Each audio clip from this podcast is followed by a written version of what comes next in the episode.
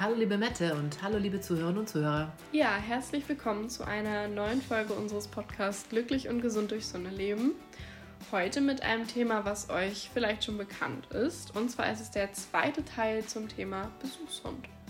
Und in dieser Episode beantworten meine Mutter noch weitere Fragen zu dem Thema, zu ihrer Ausbildung, über das Erlebnis. Und diesmal gehen wir ein bisschen tiefer. Es überschneidet sich nichts, Fragen sind alle neu und ich hoffe, dass ihr Lust habt zuzuhören. Ich bin Mette, zusammen mit meiner Mutter Maike, die ich heute interviewe. Ich begleite euch durch diese Folge und hoffe, dass ihr Spaß habt. Ja, das wollen wir auch. So. Dann schauen wir, was du für Fragen mitgebracht hast. Aber vorher kommen wir noch zu einem Do oder Don't. Okay, ja, klar. Du hast gesagt, du hast nichts. Nee. Und mir ist gerade noch was eingefallen. Wir haben nämlich gestern darüber geredet, ähm, dass zum Beispiel Röschen, als sie klein war, total gerne Blaubeeren gepflückt hat. In Stimmt. Schweden. Und das ist so süß. Wir wissen natürlich, es gibt Krankheiten, die übertragen werden können. Aber es ist auch total schön, mit seinem Hund zusammen mal in den Wald zu gehen. Wir sind da natürlich in Schweden gewesen und hatten da ein riesiges Blaubeerfeld vor uns. Und es gibt wirklich Hunde, die da total Spaß dran haben, sich die Blaubeeren ganz vorsichtig mhm. abzupflücken oder auch Himbeeren oder wilde Erdbeeren. Brombeeren ist ein bisschen schwierig mit den Stacheln, aber auch da schwierig. gibt es Hunde, die das in Kauf nehmen, um an eine Brombeere ranzukommen. Ja, aber Muss das man ist aber schon aufpassen. schwierig, ne? Ja, aber mit den Blaubeeren ist das wirklich total süß. Es macht auch nur Röschen. Es macht nur Röschen und das ist wirklich ein ganz tolles Erlebnis und das ist auch einfach schön dabei zuzusehen, wie sie so ganz vorsichtig wirklich jede einzelne ja. sich abreißt und glücklich ne? ist. Mhm. Und gestern haben wir von meiner Schwester gehört, dass die kleine Elsa das wohl gerne mit Erdbeeren macht. Genau. Und das ist auch, weiß ich nicht, das ist ein Ich glaube, die hat alle Erdbeeren geerntet, die die haben. ich glaube, die haben gar keine gegessen dieses Jahr. Die haben jetzt nicht besonders viele, aber naja, ich glaube, so eine Tasse jeden Tag hätten die gehabt, aber ja. die haben, glaube ich, nichts davon abbekommen. Das ist also diesmal ein schönes Du. Das finde ich auch. Sehr schön. Ja, und dann würde ich sagen, kurz und schmerzlos gehen wir in die nächste Frage über. Okay. Also, was ist für dich die größte Herausforderung, aber vielleicht auch die größte Belohnung, wenn es um eine Arbeit mit Besuchshunden geht? Gab es besondere Herausforderungen oder schwierige Situationen während der Besuche, die dich dazu veranlasst haben, an der Arbeit als Besuchshundeteam zu zweifeln? Ja, auf jeden Fall. Also bin ja sowieso immer ein Zweifler. Das äh, liegt ja, glaube ich, auch in meiner Natur. Ähm, aber ich mache das ja auch schon sehr lange und ich mache das, weil es mich sehr glücklich macht. Und trotzdem komme natürlich, also komme ich immer wieder in Situationen, wo ich denke, ha, ne? Also mhm. das ist, ist sehr bedrückend und ähm, gerade die ersten Jahre, ersten vielleicht zwei Jahre, wo ich mit äh, demenzerkrankten Menschen zu tun hatte, hat mich das unheimlich traurig gemacht. Und ich musste einen Weg finden, und um damit besser umgehen zu können. Weil ähm, ich mich da immer sehr eingefühlt habe und, und ich musste also wirklich mit mir selber Grenzen setzen. Und ähm, ja, wenn jemand dann so seine eigene Persönlichkeit einfach verliert, dann macht mich das auch mit traurig und ich habe einen Umgang gefunden, in dem ich das auch ein bisschen ähm, von einer komischen Seite mal sehen kann. Also das ist jetzt überhaupt nicht böse gemeint, ich mache mich über niemanden lustig, aber ich kann manchmal über Situationen, in die ich gekommen bin, dann auch ein bisschen schmunzeln hinterher. Mhm. Und das finde ich eigentlich auch ganz schön, um das zu verarbeiten. Und natürlich ist auch das äh, Versterben von liebgewonnenen Menschen sehr traurig. Und auch da äh, habe ich natürlich schon Verluste erlitten. So, ich habe auch meine eigene Großtante besucht, die ist über 100 Jahre alt geworden, ich glaube 101. Die habe ich auch immer noch jede Woche in dem Pflegeheim besucht. Und es war natürlich auch eine besondere Beziehung dann zu ihr, die da noch mehr aufgelebt ist, als sie davor war, weil ich davor eher weniger Kontakt zu ihr hatte. Ja, ähm, Gewalt ist natürlich auch was, äh, was mich dann mitnimmt, wo ich sagen muss, ja, dann da muss ich ja irgendwas machen, wenn ich das Gefühl habe, hier ist einem Menschen wird einem Menschen Unrecht getan oder so, also psychische oder physische Gewalt. Ähm, das sind so Sachen, das finde ich ganz, ganz schwierig, damit, damit umzugehen.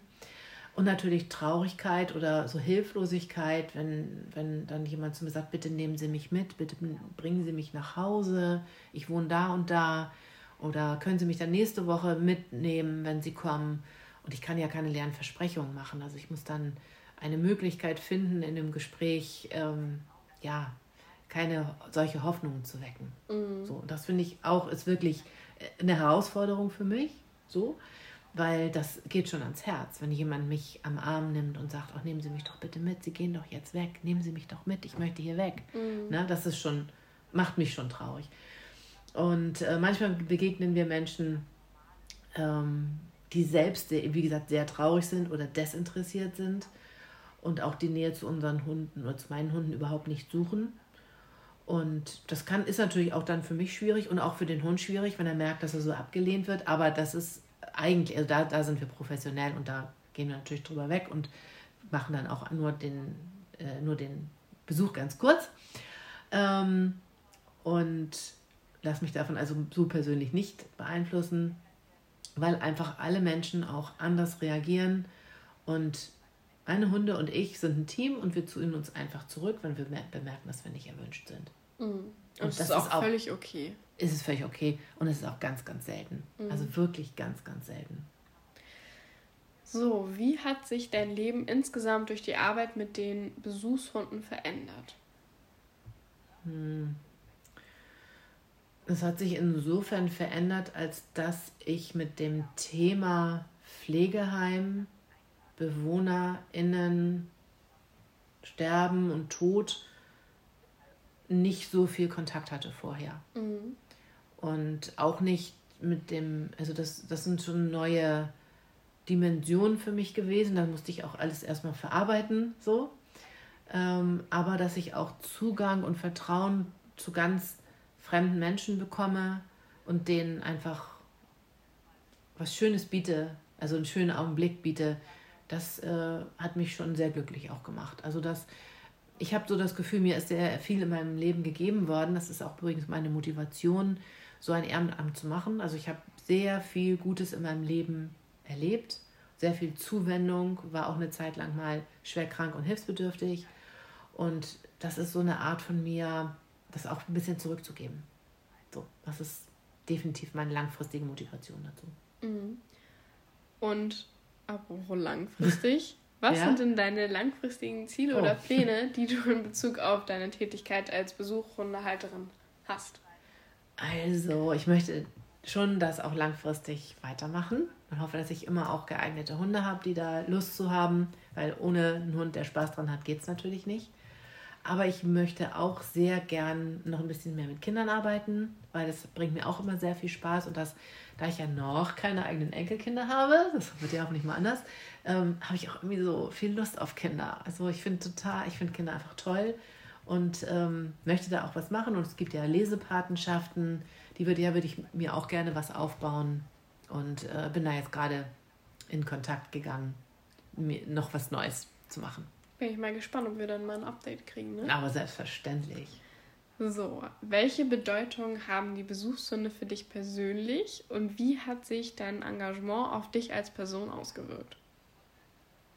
Ich bin nicht ganz sicher, ob ich mich wirklich verändert habe, aber ich glaube, ich bin ein bisschen mutiger geworden, also mich auch einzumischen, nachzufragen. Und zwar geht es jetzt darum, wenn BewohnerInnen mir zum Beispiel sagen, oh, ich möchte so gern, dass meine Fingernägel mehr geschnitten werden, aber es hat niemand Zeit dafür. Also ich mache das nicht, weil das darf ich gar nicht, ne? Mhm. Aber ich kümmere mich dann darum und frage auf jeden Fall nach und versuche das für diejenige zu organisieren. Und das ist, also das ist nur ein Beispiel für mehrere. Mhm. Also ich, ich, es hat alles Grenzen und eigentlich bin ich nur Besuchsdienst und ich möchte auch eigentlich gar nicht mehr machen, aber ähm, manchmal gerät man in solche Situationen, wenn jemand dann da sehr vehement mich um etwas bittet, dann kann ich auch nicht sagen, nee, geht mich nichts an. Also so ein Mensch bin ich einfach nicht. Also da bin ich ein bisschen mutiger geworden, auch mal äh, solche Wege zu gehen und mal zu sagen, Mensch, und zu, zu einem Pfleger und Pflegerin zu gehen und sagen, ich habe da gerade das gehört und können Sie sich vielleicht der Sache annehmen und so. Ist ja auch eigentlich eine Kleinigkeit. Aber da ist nicht meine, es ist ja nicht meine Verwandtschaft oder so, für die ich mich einsetze. Mhm aber eben Menschen, äh, denen ich dann vielleicht auch in der Beziehung ein bisschen helfen kann. also das, was ich so leisten kann. Und äh, ja, das hat für mich schon, das hat für mich vielleicht ein bisschen verändert, ansonsten nein. Wie erlebst du die Verbindung und Beziehung zwischen deinen Hunden und den Menschen, denen ihr begegnet? Also die Hunde äh, werden als nicht nur als da kommt ein Hund wahrgenommen, das ist bei manchen auch so, aber ganz oft ist es auch dieser Hund. Also es ist Trüffel oder es ist Cola. Lakritz oder Cola. Und wo ist Cola eigentlich? Und äh, sie haben doch so einen Hund, der heißt so wie Pizza. also, das ist. Ähm, Aber das ist auch vielleicht das Schöne an diesen Namen, dass es einfach was Besonderes ist. Ja, unsere Hunde haben ja so Namen, die nicht jeder Hund. Also, die heißen nicht Luna oder. Ja, eben. Das wär, es, ist, es ist schon was, womit man vielleicht eine Assoziation hat. Das, vielleicht hilft es, dass sie sich das auch merken können. Mhm. Vielleicht. Ich weiß es nicht. Also, auf jeden Fall ist das so eine Verbindung mit diesem einen Hund. Der wird wiedererkannt und äh, dann werden mir Geschichten der eigenen Hunde erzählt, Erlebnisse, auch Menschen noch. Es sind ja auch sehr alte Personen zum Teil, die dann ihre Kriegserlebnisse, das Zurücklassen des Hundes zum Beispiel erzählen, die sie nicht mit aufnehmen konnten auf die Flucht hierher. Und ähm, ja, und da, erinnern, da waren die Kind, ne? Und da mhm. erinnern die sich noch so dran an diesen Verlust, dass sie nie erfahren haben, was mit dem Hund passiert ist, den sie dort äh, zurücklassen mussten als sie 1942, 44, 45 geflohen sind. Ja, das sind dann auch so Geschichten. Oder ich habe zum Beispiel einen älteren Herrn, der immer, wenn wir uns, wenn er mich auf dem Gang oder wenn er den Hund auf dem Gang gesehen hat oder irgendwo gesehen hat, dann ist er in seinem Rollstuhl auf uns zugerollt und hat dann äh, mir ein Gedicht aufgesagt und ich denke, es kennt auch jeder und es hat mich trotzdem jedes Mal irgendwie ganz so berührt. Und zwar geht das so, das ist von Franz von Assisi also, dass mir der Hund das Liebste sei, sagst du, o oh Mensch, sei Sünde. Der Hund bleibt mir im Sturme treu, der Mensch nicht mal im Winde. Und das hat er mir jedes Mal ganz freudestrahlend erzählt und das finde ich schon sehr rührend. Mhm. Also das war schon, weil es hat ja auch eine Aussage so. Definitiv ne? und diese Aussagen würde ich persönlich auch unterstützen. Ja, also definitiv. Also, ne? ja, also das ist schon, also da entstehen Beziehungen auf jeden Fall. Was möchtest du anderen Menschen vermitteln oder inspirieren, die sich überlegen, als Besuchshundeteam aktiv zu werden? Ähm, auf jeden Fall möchte ich, ja, also das ist toll. Ich hoffe, ihr hört das ja auch, dass es mich wirklich auch begeistert und ich da gerne jede Woche hingehe. Und es ist ein Job für den Hund. Es ist ein Job und er hat was zu tun. Und es ist wirklich ein ganz tolles Ehrenamt. Und wenn ihr ein wenn ihr auch als Menschen in dem Pflegeheim, in das ihr vielleicht geht oder in die Schule, wenn ihr da gewertschätzt wird und das ist zum Beispiel bei mir, wird das, ähm, wir werden immer zu einer Weihnachtsfeier eingeladen und ähm, ich glaube auch zum Sommerfest manchmal und, und ich habe auch schon mal angeregt, dass, oder wir durften an, oder ich durfte an einer Fortbildung, die eigentlich für Pflegefachkräfte gedacht war, teilnehmen. Also das ist schon, das ist auch Wertschätzung auf jeden Fall und ähm, ja, das sind tolle Erfahrungen, die man auf jeden Fall macht. Ja, und die Hunde haben auch was davon. Also nicht nur, dass sie einen Job haben, die werden gestreichelt, bekommen Leckerchen, also werden wahrgenommen, bekommen viel Aufmerksamkeit. Und das fällt auch nochmal zu der Frage davor, Bindung. Also meine Hunde haben auch an bestimmten Türen, die wir dann geöffnet haben oder bei bestimmten Menschen schon im Vorhinein sich gefreut. Also die, die wissen dann schon, was sie erwartet teilweise. Also und wer sie erwartet. Wer sie erwartet, genau, wer sie erwartet. Und dann ist das auch natürlich auch eine Bindung schon mal. Man weiß, der Hund hat, ja, hat eine Bindung mit den Menschen eingegangen. Genau. Mhm. Welche Tipps und Ratschläge würdest du anderen Hundehaltern geben, die ebenfalls in Erwägung ziehen, Besuchshunde-Team zu werden? ich bin immer nicht so gut mit Tipps und Ratschlägen, oder doch? Klar, wir geben in diesem Podcast ja ständig Tipps und Ratschläge. Hm, also. Aus eigener Erfahrung natürlich. Ja, natürlich. ähm, ja, also ganz, ganz wichtig ist, man diese Arbeit macht, dass man sehr empathisch seinem Hund gegenüber auch ist. Also den eigenen Hund nicht zu überfordern, nicht über seine Grenzen gehen, ähm, zu erkennen, wenn der Hund sich unwohl fühlt, wenn er was zu trinken braucht, wenn er eine Pause braucht wenn ihm warm ist. Wenn er nicht zu einem bestimmten Menschen hin möchte, aus welchem Grund auch immer, es kann der Geruch sein, es kann sein, dass er mit dem eine schlechte Erfahrung gemacht hat, irgendwas, dass man das auf jeden Fall äh, den Hund auch nicht zu etwas zwingt. Also wenn meine Hunde zum Beispiel, wenn ich merke, jemand möchte streicheln und streicheln und streicheln Und dem Hund wird es irgendwann natürlich zu langweilig, er möchte mhm. am liebsten dann hinlegen, aber dann kommt der, die Person nicht mehr aus dem, aus dem, äh, aus dem Stuhl daran, äh, kann sich ja nicht hinhocken und so, das ist ja meistens nicht möglich. Dann animiere ich natürlich meinen Hund weiter stehen zu bleiben. Ne? Dann fütter ich den mit Leckerchen oder ich streiche. Äh, bei Trüffel brauche ich auch nur ganz sanft unterm Hals zu streichen, dann bleibt die stehen. Und dann kann die weiter gestreichelt werden. Das kann die ganz, ganz lange. Aber ich zwinge meinen Hund nicht dazu. Also wenn, wenn, wenn Trüffel jetzt sagen würde, oh, ich werde jetzt aber hier weggehen, dann würde ich es in jedem Fall lassen. Und das wäre so ein Tipp, den ich ihm geben würde. Damit eben man nicht über die Grenzen des Hundes geht und damit er nicht vielleicht dann beim nächsten Mal sagt, in dieses Pflegeheim gehe ich nicht mehr rein. Gleich an der Tür schon. Mhm. Ne? Weil er einfach schlechte Erfahrungen gemacht hat. Das finde ich, glaube ich, das mit das Wichtigste. Gibt es spezielle Aktivitäten oder Übungen, die du während der Besuche mit den Hunden durchführst, um ja, eine positive ne. Erfahrung für die betreuten Personen zu schaffen? Na klar, also auf jeden Fall. Ähm, Dummy-Training hast du ja nicht Dummy-Training, sondern Apportieren hast genau, du ja schon so ein erwähnt. bisschen was, genau. Also auf jeden Fall irgendwie spielen. Also ich meine, kann auch manchmal mit dem Hund einfach nur wild ein bisschen rumtoben. Das finden mhm. die auch ganz witzig. Aber die beobachten einfach gerne auch den Hund und was er macht. Und manchmal, also Cola zum Beispiel eine, die dreht sich dann auf den Rücken, macht dann so die Pfoten nach oben und dann so, ja, und dann, dann, dann reden die miteinander darüber. Dann kommen die ja auch miteinander ins Gespräch, ne, weil sie sich darauf aufmerksam machen. Guck mal, was die jetzt macht. Die liegt so lustig auf dem Rücken. Mhm. Und dann sieht es ja auch so aus, als ob der Hund lacht, weil dann die Lefts so nach unten fallen. Ne? Also das mhm. ist dann, ja, das wird ja mal total positiv aufgenommen und das macht Cola zum Beispiel ganz von alleine. Ja, ähm, ja natürlich diese Apportierspiele oder irgendwas verstecken meinen kleinen Trick habe ich ja auch schon gesagt. Ähm, Mal Pfötchen geben. Genau. Pfötchen geben ist sehr, sehr Beliebt. gern gesehen, genau. Und ja auch einfach für jeden. Ja, auch für meine Hunde einfach. Ja, das ja nicht so der Trickser, wie gesagt. Ähm, ja, natürlich füttern, das finden ja natürlich total toll. Ne? Das finden alle toll, meine Hunde toll. Die, die Menschen, die Personen finden das toll und dann mhm. kann ich ja auch unterschiedliche Sachen lege ich dann hin, lege vielleicht vier Leckerchen, aber die sehen alle anders aus. Und dann ist ja auch so unterschiedlich. Also manche nehmen dann mit einer Hand alle vier vom Tisch und geben es sofort dem Hund. Und manche geben, nehmen dann so einen hoch und gucken sich den selber nochmal an. Und muss ich auch mal aufpassen, dass sie nicht selber essen. Sag ich aber auch immer. Ist ne? das schon mal passiert? Ja, natürlich ist das passiert. Das ist dann, wenn ich das falsch eingeschätzt habe, ne? dass jemand dann das nicht, nicht abschätzen kann, dass das für einen Hund, auch wenn, ich, auch wenn ich das sage, mir dann aber nicht zuhört, in dem Moment einfach nicht, nicht da ist für mich. Und dann hat er was in der Hand und dann steckt er es in den Mund. Aber das sind ja auch Sachen, die nicht giftig sind. Und so. vor allem auch, die eine gute Qualität ja, haben. Ja, das ist also auch nur zwei, dreimal passiert. Ich bin da auch ganz schnell und nehme das dann auch, wenn ich kann, noch aus der Hand raus. Also mhm. da bin ich mhm. ja, kenne ich ja nichts, ich bin da relativ nah da dran. Also aber im Grunde, meistens ist es so, das liegt dann auf dem Tisch und dann gucken sie, möchtest du vielleicht den oder möchtest du den? Also, erst, also die machen auch so ein richtig, die wollen einfach Zeit Spiel haben. Raus, ne? Ja, die wollen Zeit mit dem Hund verbringen, machen dann ein Spiel draus.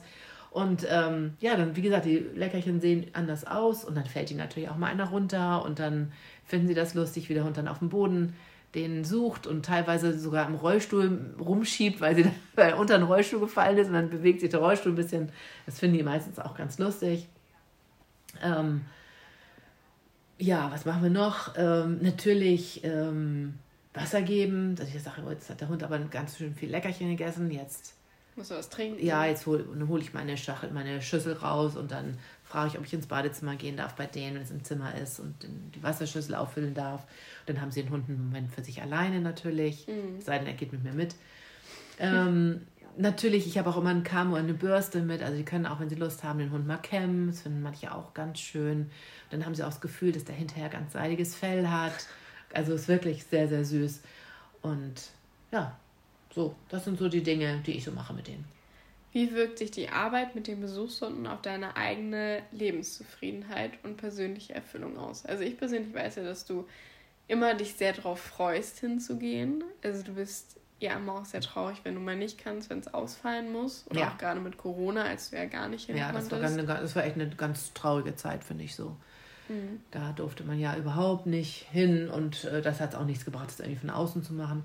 Naja, also, mh, mm, ich bin auch hinterher in der Regel sehr glücklich, wenn es nicht ein Trau wenn nicht gerade jemand verstorben ist oder irgendwas Schlimmes passiert ist so, oder ich von was Schlimmes erfahren habe, dann bin ich ja auch meistens sehr glücklich hinterher, sehr stolz auf meinen Hund. Mhm. Also von daher ist das ja auch schon Lebenszufriedenheit kurzfristig. Aber wie ich ja auch schon gesagt habe, ich habe ja die Motivation, ich möchte was zurückgeben, ähm, so was ich an Gutem erfahren habe. Und deswegen ist das auch langfristig meine persönliche Erfüllung da, so einen Dienst zu leisten. Mhm. Ja.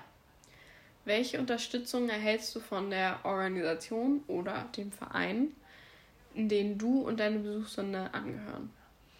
Ja, also äh, ich habe eigentlich ja das noch gar nicht so gesagt, wo ich das gemacht habe, aber ich möchte es gerne nennen. Äh, ich bin bei den Maltesern.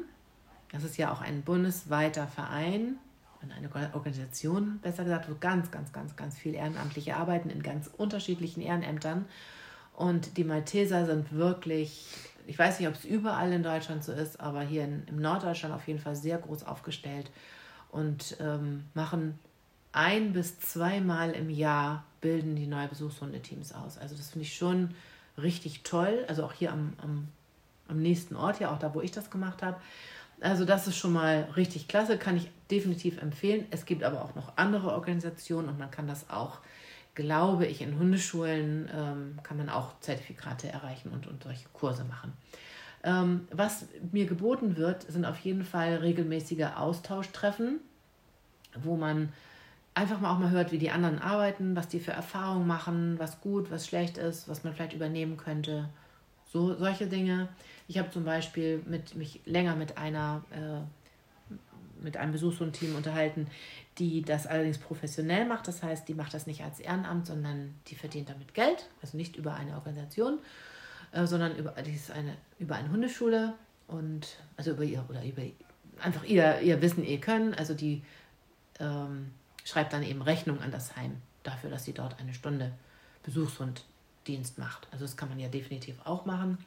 Und die macht das zum Beispiel so, dass sie immer einen kleinen portablen Drucker dabei hat und Fotos macht und dann die dort sofort ausdrucken kann. Und ich habe auch so einen Drucker. Ich habe ihn nur noch nicht eingesetzt. Oh, schade. Ja, weil ich immer nicht so die Gelegenheit gesehen habe. Aber als ich letzte Woche da war, da war das auch so, dass ich gesagt habe, Mensch, ich würde sie total gerne mal äh, fotografieren. Das ist gerade so nett. Die Dame hat sich so gefreut und das ist auch eine, die ich noch irgendwie aus der Schulzeit äh, von deinen Schwestern als Oma kannte. Also, wo ich dann auch noch eine Beziehung zu hatte und dann habe ich ein Foto mit ihr gemacht und habe gesagt, das bringe ich Ihnen nächste Woche mit und das wäre einfach toll gewesen, ich hätte es da vor Ort ausdrucken können. Das wäre die, glaube ich, hätte sie schön gefunden. Mhm. Ja, und das finde ich auf jeden Fall, also das ist so eine Inspiration, sowas kriegt man dann auch so durch Austausch. Absolut klasse. Ähm, ist natürlich bei mich, mir als Ehrenamtliche auch eine echte Anschaffung. Ne? Also das ist natürlich auch teuer, weil auch diese Fotos, dieses Fotopapier, also nicht nur die Anschaffung des Druckers aber auch dieses Fotopapier ist natürlich teuer. Aber ich mache das gerne, weil ich, wie gesagt, alles gut. Ne? Es ist das dann auch mal drin, ein paar Fotos ja. zu machen. Und das ist schon, äh, ist schon eine schöne Sache. Ähm, ja, dann können wir natürlich bei solchen Austauschtreffen auch Situationen besprechen, die uns irgendwie belasten oder die besonders lustig oder besonders toll gewesen sind. Ähm, Erste-Hilfe-Kurse sind ja auch regelmäßig nötig. Alle drei Jahre machen wir das, um auch einfach da fit zu sein. Ähm, Weiterbildungen werden angeboten, je nachdem, das können wir uns auch dann selber wünschen. Ähm, natürlich können weitere Hunde ihre Prüfung erhalten und ähm, es wird auch unterstützt beim Aussuchen eines Pflegeheims zum Beispiel oder einer Schule und es wird auch die vertragliche Regelung bei mir jetzt bei den Maltesern übernommen. So, das fand ich also auch ganz schön, dass da also ich nicht allein zum Heim gegangen bin und mich da so dargeboten habe, ähm, sondern dass ich da auch die Begleitung hatte und das war wirklich sehr, sehr gut gemacht. Ja. Und über, darüber hinaus bietet der Verein auch Unterstützung bei organisatorischen Angelegenheiten und der Koordination der Besuchstermine und Kommunikation eben mit den Einrichtungen. Wie gehst du mit eventuellen Vorurteilen oder Ängsten einiger Menschen gegenüber Hunden um, wenn ihr die Einrichtungen besucht? Ja, also ich versuche immer einfühlsam und ganz verständnisvoll zu sein, wenn Menschen Vorbehalte gegenüber Hunden haben. Und bevor ich eine neue Einrichtung, also zum Beispiel jetzt in eine Schule gehe, dann informiere ich auch das Personal, damit äh, jeder weiß, wann ich komme und damit sich alle auch darauf einstellen können und dass sich nicht überraschen, ach, jetzt ist ja ein Hund und dürfen sie das überhaupt? Weil eigentlich darf man in eine Schule ja nicht einen Hund hineinbringen, zum Beispiel so, ne? Und Kindergärten sind übrigens auch, habe ich auch besucht. Und wenn ich da schon vorher weiß, dass es da eben Kinder gibt, die Ängste haben, also bei, bei Erwachsenen ist es ja eher so, dass ich dann böse angeguckt werde und mir jemand sagt, ich mag keine Hunde, bitte gehen Sie. So, mhm. ne? Äh, Kinder sind dann ja anders, die sind dann ängstlich und ziehen sich zurück, laufen kreischend weg oder verstecken sich irgendwo. Das ist ja nochmal völlig anders. Deswegen möchte ich immer, dass alle wissen, dass ich komme und dass eben auch nicht jemand durch Zufall mir dann irgendwie, dass ein Kind jetzt das, was weiß ich, an äh, mich nicht, nicht weiß, dass ich komme und dann rumrennt und sich total von mir erschreckt oder so, mhm. weil ich damit mit einem oder mehreren Hunden komme. Und also da passe ich wirklich auf. Und wenn Menschen eben zögern, äh, in Kontakt zu treten, dann bin ich auch ganz behutsam und erstmal auf Abstand und respektiere definitiv die Grenzen, weil ich möchte ja was Gutes. Ich möchte ja niemanden zwingen, weil das bringt ja nichts. Ne? Mhm. bringt, also irgendwie Menschen öffnen kann ich ja nur über, ein, über einen guten Kontakt und über eine gute Erfahrung. Ja, und oft helfen einfach kleine Gesten, ein freundliches Lächeln oder auch ein kleines kurzes Gespräch. Der Hund ist dann vielleicht hinter mir, ne? damit er gar nicht, damit niemand Angst haben muss, angesprungen zu werden oder so, weil das ist ja eben Menschen auch passiert, vielleicht im Kindesalter. Der Hund ist ins Gesicht gesprungen, hat gebissen und das hat man dann nie vergessen. Und wenn ich dann den Hund hinter mir sitzen lasse und äh, ein kleines Gespräch mache, dann kommen wir oft dazu, dass der Hund dann sogar gestreichelt wird. Also mhm. das definitiv. Ja, also entsteht so auch Vertrauen und ja, das hat natürlich damit zu tun, weil die Hunde sich so gut benehmen können. Ne? Mhm. Ja. Welche Unterschiede gibt es in der Interaktion und Reaktion eurer Besuchshunde mit Kindern im Vergleich zu Erwachsenen? Ein bisschen was hast du ja gerade schon Ja, also ich glaube, dass Hunde, also Besuchshunde auch nochmal eine besondere Anziehungskraft auf Kinder haben. Also Kinder sind dann sehr aufgeregt und äh, ja, die Hunde sind dann einfach sehr geduldig und ich auch und liebevoll. Und ähm, die Hunde sind auch verspielt. Das mögen Kinder natürlich auch total gerne, Erwachsene allerdings auch. Und können dadurch das Vertrauen der Kinder meistens recht schnell gewinnen. Und ja, äh, die Interaktion mit Kindern ist spielerischer und man nimmt sich viel mehr Zeit. Kinder haben immer ganz viele Fragen. Also da werden hauptsächlich Fragen beantwortet über die Hunde. Und die möchten im Grunde das ganz alles wissen. Also von vorne bis hin wollen die alles wissen über die Hunde. Und bei Erwachsenen ist es oft so, dass die dann fragen, ist das eine Hündin oder ein Rüde und wie alt die Hunde sind. Aber äh, und ob die mal Junge kriegen sollen und ob die, ob, ob, ob die viel fressen. Aber bei Kindern wird im Grunde alles, alles gefragt. Also ob man das Fell abschneiden kann und äh, was sie mit den Ohren hören können und wie gut sie riechen können. Und also da, da fehlt natürlich auch noch ganz viel Information, die Erwachsenen einfach schon haben. Mhm. Und mit Erwachsenen haben meine Besuchshunde also eine ruhigere Interaktion. Da wird ja nicht so viel getobt und gespielt und gemacht. Da haben sie also ein bisschen mehr Ruhe äh, und wirken ja eher so als emotionale Unterstützung und auf beide, also auf Kinder wie auch auf Erwachsene, wirken Hunde, die selber in Ruhe ausstrahlen, auch beruhigend. Mhm. So allein durch ihre Präsenz. Welche Veränderungen hast du bei den betreuten Personen durch die regelmäßigen Besuche deiner Hunde beobachtet? Ja, also wenn ich Personen regelmäßig besuchen kann, auch über eine längere Zeit, also über einige Monate oder so vielleicht ein ganzes Jahr, dann habe ich schon durchaus positive Veränderungen bei den betreuten Personen festgestellt. Also die Menschen sind dann entspannter und fröhlicher während und nach unseren Besuchen. Also das erfahre ich dann von den Pflegeteams, ne? dass es also schon eine insgesamt sogar eine Veränderung gibt. Und äh, ja, andere be besprechen mit mir, dass sie eigentlich einsam sind und dass das, wenn wir da sind, nicht so ist. Also dass sie sich dann eben weniger einsam fühlen oder sogar auch insgesamt weniger einsam fühlen oder sogar besser einge sich sogar besser eingewöhnen, in die für manche auch neue Situation in ein Pflegeheim zu kommen. Ne? Mhm. Das ist ja auch für viele Menschen, das macht man ja nicht einfach so mit dem Fingerschnipsen, das ist ja für viele das Aufgeben ihrer, ihrer ganzen Selbstständigkeit. Ne? So, das ist schon ein Riesenschritt. Ja, ähm, und auch die Interaktion untereinander wird gefördert, da unsere Besuchshunde oft Gesprächsthemen initiieren und damit auch die Gemeinschaft unter den Personen stärken. So, dann habe ich noch eine letzte Frage an dich. Und zwar, hast du ja erzählt, du hast Cola und Trüffel gerne mitgenommen und Lakritz auch gerne. Wir haben ja aber auch noch mehr Hunde. Warum sind die anderen Hunde eher nicht so geeignet? Oder warum hast du aufgehört, die mitzunehmen? Weil ich weiß, dass eigentlich alle mal dabei waren. Ja, das habe ich. Also ich habe auch Fanta mitgenommen. Und Fanta ist eine französische Bulldogge und hat einen absolut grimmigen Ausdruck. Und das sieht auch jeder. Warum guckt die so böse? Okay. Das ist kein guter Gesprächseinstieg. Nee, das und ich sage, die kann nicht anders. Sie ist immer so. Ja, aber also Lakritz das, ist ja auch eine französische Bulldogge. Na, Lakritz guckt viel freundlicher. Obwohl sie schwarz ist, kommt sie besser an als Fanta.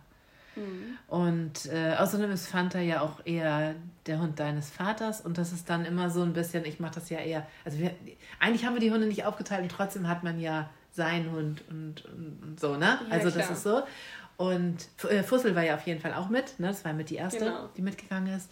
Und dann fehlt ja eigentlich nur Dornröschen. Mhm. Dornröschen ist ein Schnappi.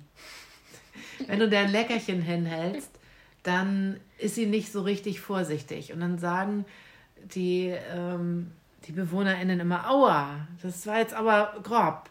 Und das finde ich, dann, und gerade wenn es Leckerchen gibt, dann wird sie auch immer schlimmer eigentlich mit der Zeit.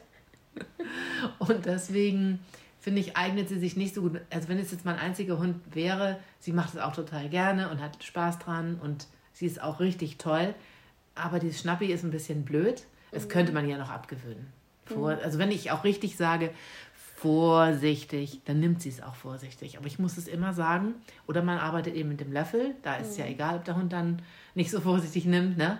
Aber ich habe ja nur eine große Auswahl. Und dann mhm. nehme ich eben Hunde, die so. Und mit Röschen mache ich ja sehr, sehr viel. Und mit Trüffel mache ich nicht so viel. Und deswegen finde ich toll, dass Trüffel diesen Job hat jetzt. Mhm. Ne? Und, und Cola eben auch wieder. Was ist mit Cornflake früher gewesen? Cornflake ähm, war, die habe ich auch mitgenommen, aber die war da schon, ähm, die war ja immer so ein bisschen stur. Und die hat sich in die Menschen nicht so eingefühlt. Also die hat jetzt nicht so wie Cola, oh komm mal, ich stelle mich neben den Rollstuhl, bitte streiche mich mal. Und jetzt noch die andere Seite. Cornflake hat dann eben so da in der Tür gestanden und gesagt, und was soll ich jetzt hier? So. Also, okay, sie war nicht, also die, mit der hätte man es auch machen können. Und über Leckerchen hätte ich auch bestimmte Freude reingekriegt, aber. Nicht so. Nee. Also das war jetzt nicht so. Also wenn man sich das aussuchen kann. Wenn man nur einen Hund hat, dann machst du aus dem das Beste, was du hast. Und dann würde ich, hätte ich auch mit, mit Cornflake jahrelang gehen können. Mhm. Und die hätte es auch gut gemacht. Aber es gibt eben dann noch den perfekteren Hund. Und wenn ich den zu Hause habe, nehme ich den doch. Was ist mit Buddy? Buddy ähm, habe ich auch mitgehabt. Mhm, ich weiß, es war ja auch am Anfang. Ja, aber das ist eigentlich der genau gleiche Grund, warum ich auch Lakritz nicht so oft mitnehme, weil er eigentlich auf den Schoß müsste und einfach zu schwer ist für die Knochen. Mhm. Und Früher hast du ihn ja mitgenommen für die Tricks. Ja, der hat immer Tricks vorgeführt. Der war in der großen Gruppe, hat die Tricks dann vorgeführt. Also der, der konnte so viel Tricks, das brauchte ich ihm auch gar nicht beibringen. Den habe ich ja so gekriegt. Den habe ich ja fertig als Trickhund gekriegt. Ja. Sehr gut.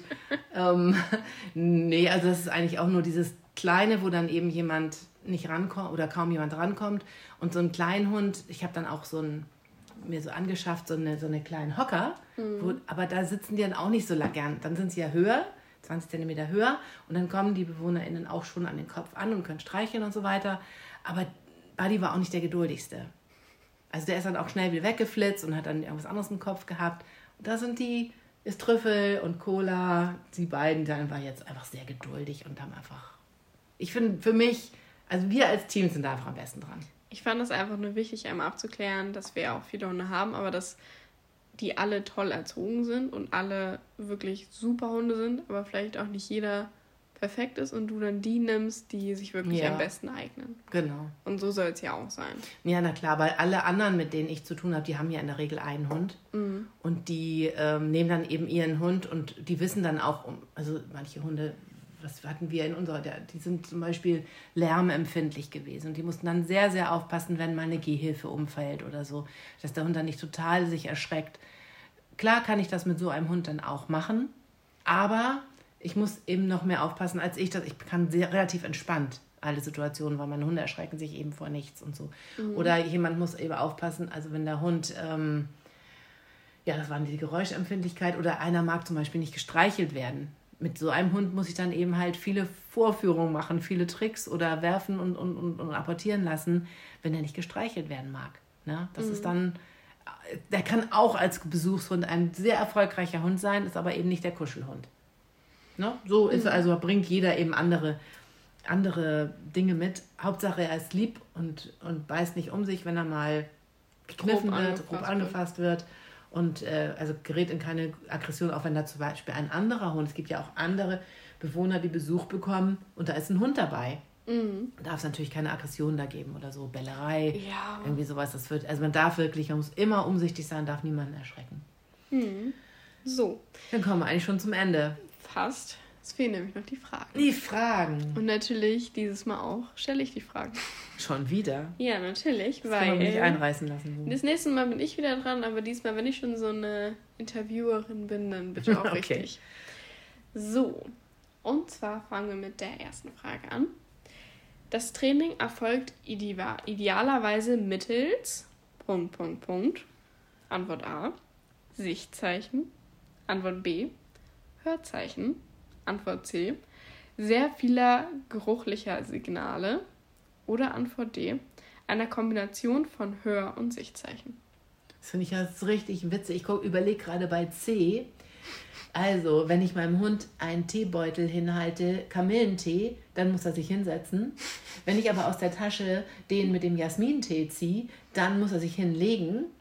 Und wenn ich ähm, den getrockneten Fisch, weil der schön doll stinkt, hochhalte, dann weiß er, dass er kommen soll. Ich bin für Antwort C. Nein. Das ist definitiv die blödeste Antwort von allen. Ähm, ich kann einen Hund erziehen mit Hörzeichen. Das ist dann aber. Okay, Antwort D ist richtig. Nur mal so. Aber ich kann einen Hund natürlich auch nur mit Hörzeichen erziehen. Das ist aber sehr stressig für einen Hund.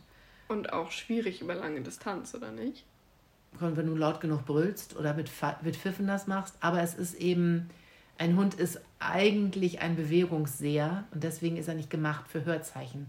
Und ich habe mal einen, einen Test gemacht und zwar haben wir einen Hund, ähm, ein Video, einen, einen super erzogenen Hund auf Video aufgenommen und haben ihn, ich glaube, weiß ich nicht wie lange, nur über Hörzeichen geführt. Also mit dem Hund über eine Wiese gegangen, Sitz, bei Fuß, Sitz, Laufen, rechts, links, nichts anderes. Mhm. Und der Hund ist immer langsamer geworden. So nach zwei, drei Minuten ist der wirklich innerlich kaputt gegangen und in sich zusammengebrochen. Der konnte nicht mehr, weil es gab nichts, nichts was ihn irgendwie hochgeholt hat. Mhm. Es waren immer nur Befehle. Beim zweiten Mal haben wir genau den gleichen Hund nach einem Tag Pause äh, in die gleiche Situation gebracht, also gleicher Ort, Video und haben dann den Hund äh, nur über Sichtzeichen geführt. Also die Person hat ihn über Sichtzeichen geführt und das ging über fünf Minuten und danach haben wir abgebrochen, weil dieser Hund die ganze Zeit Spaß hatte. Da war also überhaupt nicht dieser gedrückte, ängstlich wirkende Hund äh, vorher. Und das haben wir auch noch mit zwei anderen Hunden gemacht. Einfach um zu sagen, es ist ja nicht nur dieser Hund, sondern das ist generell so, dass es sehr bedrückend ist, nur mit Hörzeichen mit dem Hund umzugehen. Und damit war es dann, das haben wir auf einem Seminar gemacht, schon vor vielen Jahren, damit war es allen Teilnehmern auch total klar, nur über Hörzeichen geht es überhaupt nicht. Äh, nur über Sichtzeichen ist auch schwierig, weil manchmal muss ich natürlich auch einfach mal die Aufmerksamkeit meines Hundes bekommen. Und wenn er in irgendein Mauseloch buddelt oder irgendwas irgendwo schnüffelt und mich nicht anguckt, kann ich nicht mit ihm kommunizieren. Das wäre ja total blöd. Kann man Hampelmann machen und er wird es halt nicht mitkriegen. Genau. Also ist natürlich die letzte Antwort richtig eine Kombination von Sicht- und Hörzeichen. Ist richtig. Ja, danke. So, die nächste Frage, der auch sehr interessant, muss ich sagen. Der Hund schnappt im Spiel nach Händen und der Kleidung. Was könnte hilfreich sein? Mhm. A. Man verwendet ein Spielzeug, mit dem man auf Distanz mit ihm spielen kann. B. Man spritzt ihn mit einer Wasserpistole nass, ohne dass er mitbekommt, von wem das war. Okay, finde ich ja richtig scheiße. C. Mit diesem Hund sollte nicht mehr gespielt werden, da er sonst gefährlich werden kann. Hm. D. Man wird laut und erklärt, was er falsch gemacht hat. Halleluja. Also, D. Man wird laut und erklärt, was er falsch gemacht hat. Das heißt also schon, laut ist ja schon anbrüllen. Ja. Und das finde ich im Spiel jedes Mal alles gar nicht. Also das, das macht der Hund ja aus, äh, nicht aus bösem Willen, sondern weil er einfach keine richtige Beißhemmung gelernt hat. Ähm, weil er sich überschätzt hat und weil er denkt, er kann mit uns vielleicht so spielen wie mit seinem besten Kumpel, wo er vielleicht ein bisschen gröber ist, keine Ahnung. Äh, ist nicht die richtige Sache, weil er dadurch einfach, man ihm das Spielen ja auch abgewöhnt. Das wäre dumm. Okay. Was haben wir bei C? Antwort C ist, mit diesem Hund sollte nicht mehr gespielt werden, da er sonst gefährlich werden kann. Also das ähm, finde ich Quatsch. Aber natürlich, es kommt darauf an, wer mit dem Hund spielt weiterhin, weil es kann natürlich schon gefährlich werden, wenn man sich dann einfach ähm, Motorradhandschuhe, also richtig fette Handschuhe anzieht und einfach so den Hund weitermachen lässt. Also es ist nicht ganz falsch, aber es ist garantiert nicht die richtige Antwort. Mhm. Was gibt's noch? Was war noch so? Man erklärt. Also das war D. Laut, genau. Dann gibt es noch ähm, Spielzeug auf Distanz. Das äh, könnte man erstmal machen, ja. Das würde ich, glaube ich, das ist die Antwort A gewesen, ne? Mhm. Und was war B? Man spritzt ihn mit einer Wasserpistole. Das finde ich ist das allerletzte. Damit macht man auch einen Hund zur Not aggressiv oder ängstlich, weil er überhaupt nicht einschätzen kann, woher das kommt. Mhm. Ich finde sowas absolut unfair. Auch? Genau. Ob er das nun wirklich damit verknüpfen kann oder mit einem herunterfallenden Blatt oder was auch immer war, ist totaler Unsinn. Das äh, kann man bitte lassen.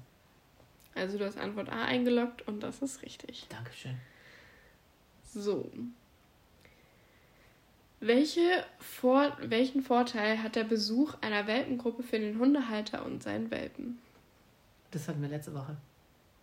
Dann mache ich mal keinen. eine weiter.